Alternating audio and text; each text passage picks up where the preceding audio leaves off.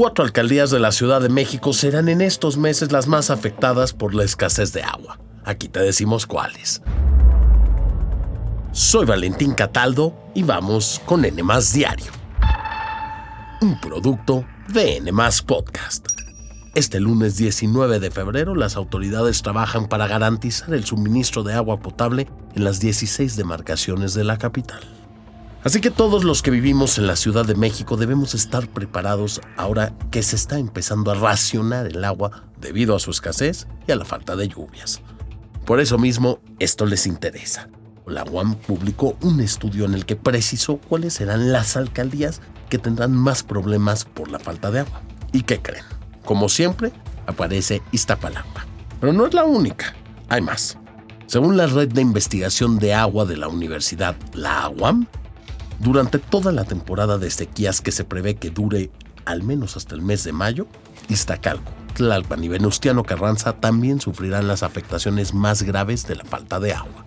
Pero eso no es todo. En el informe de la universidad se señala que la distribución de este líquido no se realiza de la mejor manera posible.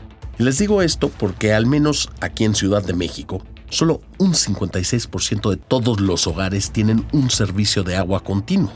17% tienen un tandeo diario con buena presión por 8 horas al día. Pero ojo, el 9% de los hogares mexicanos tiene un tandeo semanal, es decir, puede recibir agua entre 1 y 3 días a la semana. Y el 4% de las casas en México cuenta con un servicio de abasto deficiente, irregular y poco sostenible. Las autoridades han dicho que están trabajando para enfrentar esta crisis. Por ejemplo, supuestamente implementarán la repartición de agua por tandeo en las 16 alcaldías de la capital. De hecho, el sistema de aguas de la Ciudad de México puso hace unos días a disposición de todos los que vivimos aquí el sitio web de Agua en tu Colonia, que por cierto les dejaremos escrito en la descripción del capítulo, para que puedan visitarlo.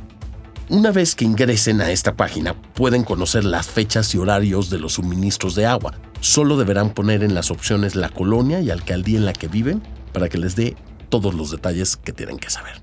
Y a todo esto, ¿cómo está la situación de escasez de agua en México? Bueno, pues de acuerdo con el informe semanal del Comité Técnico de Operaciones de Obras Hidráulicas, hasta este 13 de febrero, que fue la última actualización, las 210 principales presas de nuestro país, que tienen en conjunto la capacidad de almacenar un 92% de agua, se encuentran en un 50% de su capacidad total, un punto porcentual menos de lo registrado hasta el 6 de febrero. Por si eso fuera poco, si hablamos de las que abastecen al sistema Kutsamala, según las autoridades, todas registran niveles por abajo del 40% un récord histórico.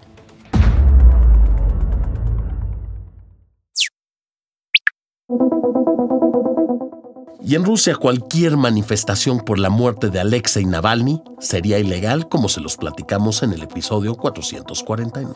¿Y qué creen? ¿Esto se cumplió?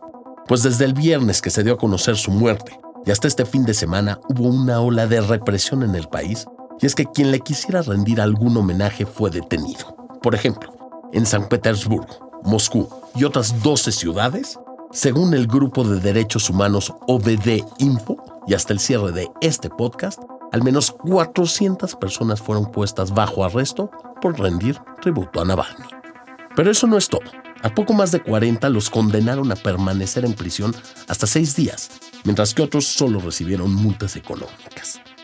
Todos fueron juzgados por lo mismo, participar en las marchas y rendir homenaje al opositor del gobierno ruso. Era un hombre al que respetaba.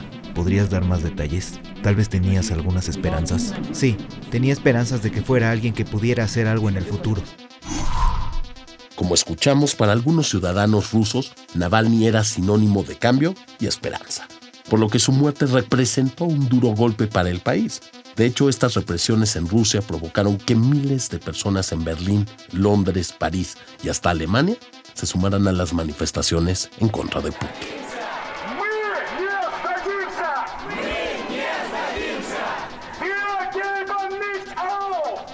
Y escuchen esto, la familia de Alexei Navalny ha exigido a las autoridades que les entreguen sus restos.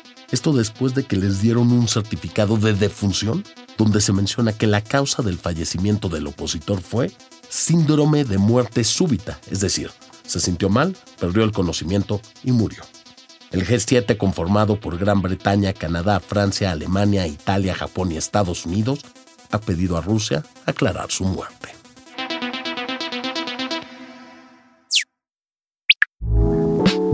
Y este domingo se realizó la entrega de los premios BAFTA en el Royal Festival Hall de Londres, Inglaterra. Como era de esperarse, Oppenheimer, la película dirigida por Christopher Nolan, fue la gran ganadora y lideró 13 nominaciones de las cuales ganó 7. Entre ellas, Mejor Director, Mejor Actor con Killian Murphy, Mejor Actor de Reparto que lo ganó Robert Downey Jr. y Mejor Película, mientras que Poor Things también fue de las más premiadas y se llevó 5 premios, entre ellos el de Mejor Actriz Principal que se le entregó a Emma Stone y el de Mejores Efectos Visuales. The Zone of Interest ganó como la mejor película de habla no inglesa. Y bueno, como siempre, después de los BAFTA, solo tenemos que esperar a que se realicen los Screen Actors Guild Awards antes de que lleguen los tan esperados premios Oscar, que se realizan el 10 de marzo.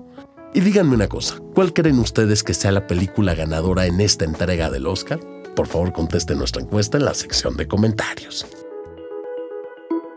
Y con esto nos despedimos por el día de hoy. Espero que tengan una gran semana y no olviden seguirnos y activar la campanita de notificaciones y por supuesto que nos escuchamos en el próximo episodio de N Diario, un producto de N Podcast.